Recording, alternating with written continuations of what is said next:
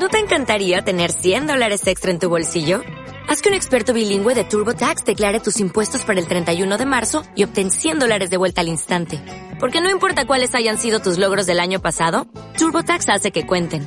Obtén 100 dólares de vuelta y tus impuestos con 100% de precisión. Solo con Intuit TurboTax. Debes declarar para el 31 de marzo. Crédito solo aplicable al costo de la presentación federal con TurboTax Full Service. Oferta sujeta a cambios o cancelación en cualquier momento. Estás invitado al chiringuito, abierto de lunes a viernes. La entrevista del día.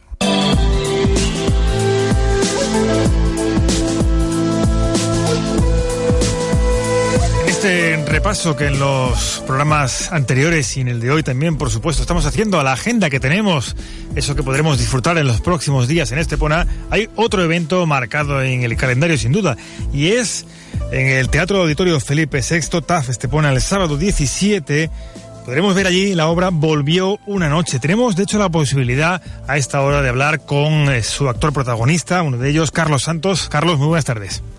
Muy buenas tardes, ¿qué tal? Muy bien, bueno, pues eh, que estáis dentro de muy poquito por aquí, por Estepona, con esta obra que ya os ha llevado por distintos lugares, teatros de nuestro país y que está siendo todo un éxito, ¿no? Pues sí, sí, el sábado 17, eh, no recuerdo la hora, pero vamos, estaremos por ahí por el, por el TAF eh, probablemente yo esté un par de días antes por ahí por Estepona también, recordando viejos tiempos, porque ahora te contaré cositas yo de Estepona y de, ah, bueno. y de sí, sí, sí, del castillo de Manilva y de muchas cosas. Ajá.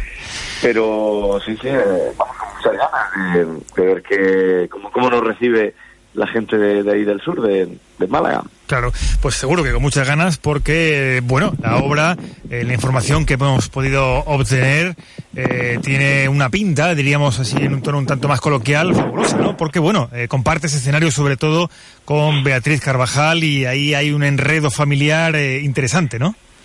Un enredo familiar de ultratumba, podríamos hablar, ¿no? Sí. pues sí, efectivamente, tener eh, Beatriz Carvajal eh, comparte conmigo eh, esta obra en la que también está Berta, Berta Hernández, está Pedro Segura, Daniel Ortiz, Mónica Gracia y, Pedro Casablanc como, como una como artista invitado virtual. Sí, sí. Y bueno, y, y, la obra te cuento un poco de qué va, para, que la, para que la gente sepa un poco qué es lo que se va a encontrar el, el, sábado 17. Pues eh, mi personaje Manuel es un tipo que va cada domingo a, visitar la tumba de su madre, a contarle pues cómo le va las cosas, cómo le va la vida, cómo qué es lo que hace, qué es lo que deja de hacer, en fin. Y el día en el que arranca esta función, arranca la, arranca la obra, pues le cuenta que se va a casar la semana que viene, que se va a casar eh, en esa semana. Entonces, la madre, como haría cualquier madre muerta, 10 años que lleva la mujer ya ahí eh, oliendo a pino, pues eh, eh, pues sale de, la tumba y me pide explicaciones de con quién me voy a casar, de cómo se llama, de qué familia viene la chica, que cómo no le he contado antes que me iba a casar, en fin. Y se viene a vivir conmigo. Y ahí, ahí es el punto de partida de la función, que como puedes, como puedes, puedes suponer, pues eh, es una, una, comedia muy divertida, en la que además soy el único que ve a mi madre, con lo cual el resto de personajes, cada vez que está mi madre y estoy yo, pues se dan unas, situaciones muy divertidas. Y, y, bueno y aparte además tiene la obra tiene mucho mucho corazoncito no esa esa relación materno filial ese ajuste de cuentas un poco entre madre e hijo de bueno, pues se dan una serie de, situaciones, la verdad, que muy divertidas y que con, las que el público se lo pasa realmente fenomenal. Claro, habrá todo tipo de enredos, ¿no? Es un poco como nos lo estás describiendo, ¿no? Esa posibilidad que solamente tiene tu personaje de ver a, esa presencia de la madre y el resto no. Claro, me imagino que eso dará lugar a todo tipo de situaciones cómicas, ¿no? Exacto, exacto. Da, da, da, pie a muchísimas situaciones eh, muy, muy divertidas y sobre todo cuando la madre va descubriendo que, bueno, que todo lo que he ido yo contando en esos 10 años que voy a visitarla, de, que, he hecho en la vida, que pues que igual no es todo, todo lo cierto que, ella desearía que fuera. Hay, hay mucha mentirilla por, mentirijilla por ahí de fondo. Claro, bueno, eh, esta, esta obra original es eh, está ambientada en Argentina, ¿no? Es de un autor argentino. Creo que aquí pues las referencias se han hecho un poco más universales, diríamos, ¿no?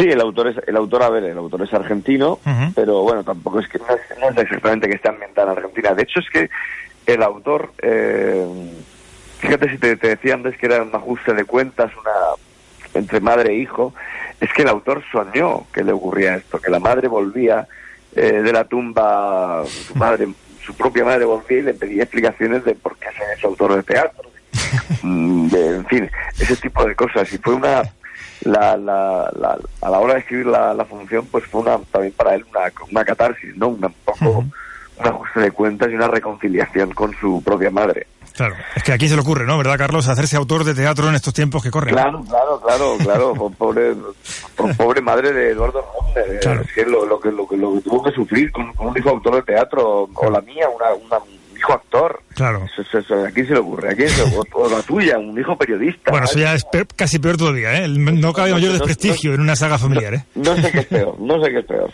bueno, Carlos, eh, vemos que no solamente por esta obra de teatro, sino observando un poco, ¿no? Estando un poco atentos a tu trayectoria, pese a que eres todavía joven, pero ya tienes un bagaje importante, ¿no? No paras, ¿no?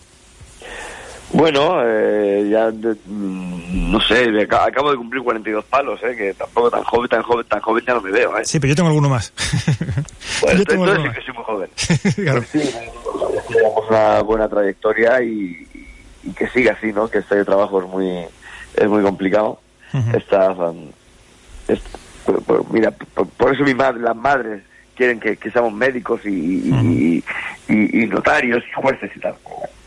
Hmm. Pues sí, la verdad es que no, me puedo quejar, ¿no? las cosas han ido muy bien desde que llegué a Madrid hace ya, hace 20 años que, que emigré de Murcia a Madrid hmm. y no me, no me puedo quejar en absoluto. Sí, porque estás eh, metido en el mundo del cine, mucha televisión también, todos te conocemos por una serie de una serie de series, vaga la redundancia, ahora en el teatro. Bueno, incluso te animas eh, en esta obra a cantar. Tenemos aquí de fondo, que nos han pasado desde el TAF, un tema musical que compartes eh, con, la, con la actriz. Vamos a ponerlo. Ahí está.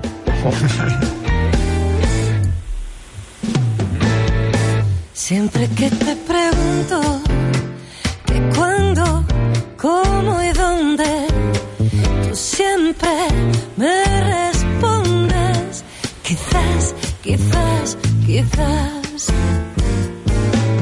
Y así pasan los días y yo desesperando.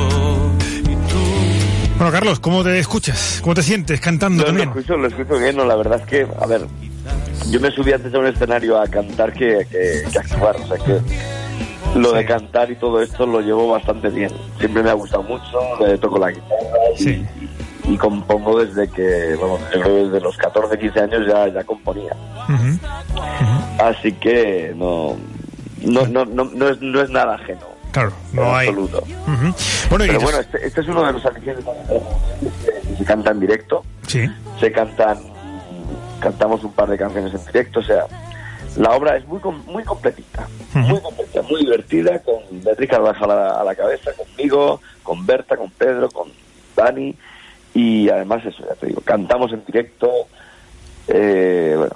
A pasarlo. La gente, la gente que se acerque al, al Felipe VI, de, al TAF, se lo va a pasar realmente, realmente bomba. Muy bien, bueno, pues antes de despedirte, Carlos, sí nos gustaría que nos dieras algún detalle, porque no nos puedes dejar con la miel en los labios. Nos decías, luego te contaré alguna, algún recuerdo, alguna anécdota en Estepona, en Manilva.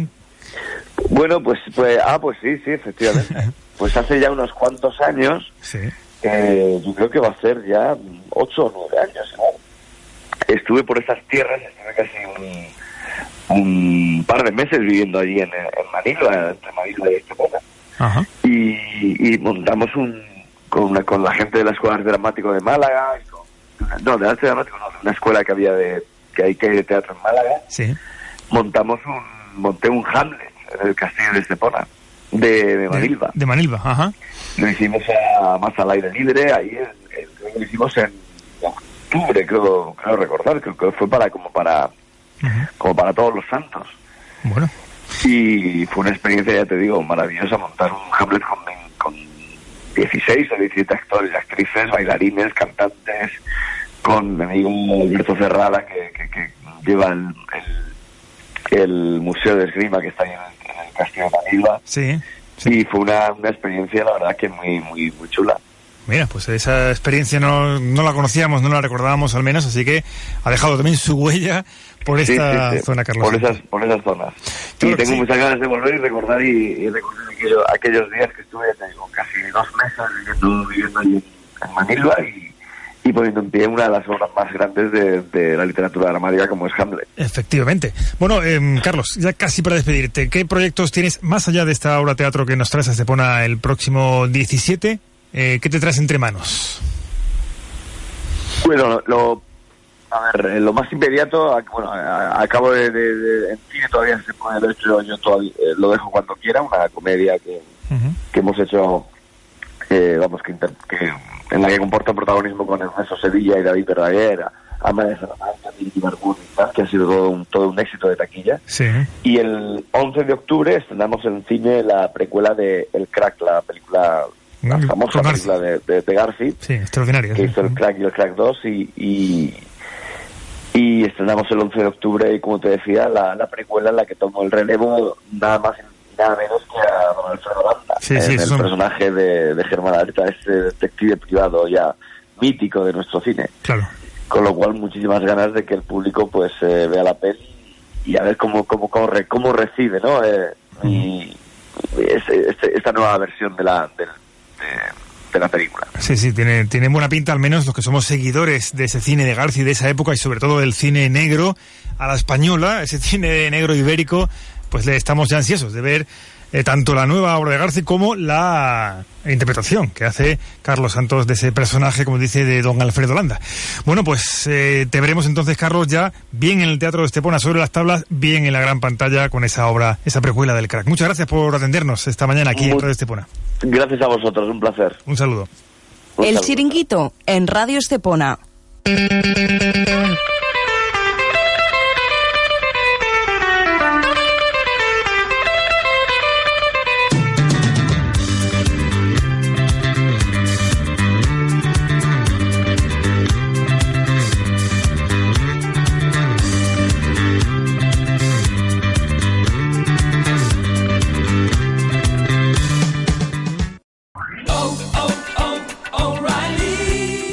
¿Necesitas ayuda? En O'Reilly Auto Parts te ayudamos. ¿Necesitas algún consejo? Te aconsejamos. Nuestros profesionales en autopartes están siempre disponibles para ayudarte a encontrar lo que necesites. Excelente servicio al cliente es solo una de las ventajas que ofrece O'Reilly Auto Parts. Los profesionales en autopartes. Oh, oh, oh,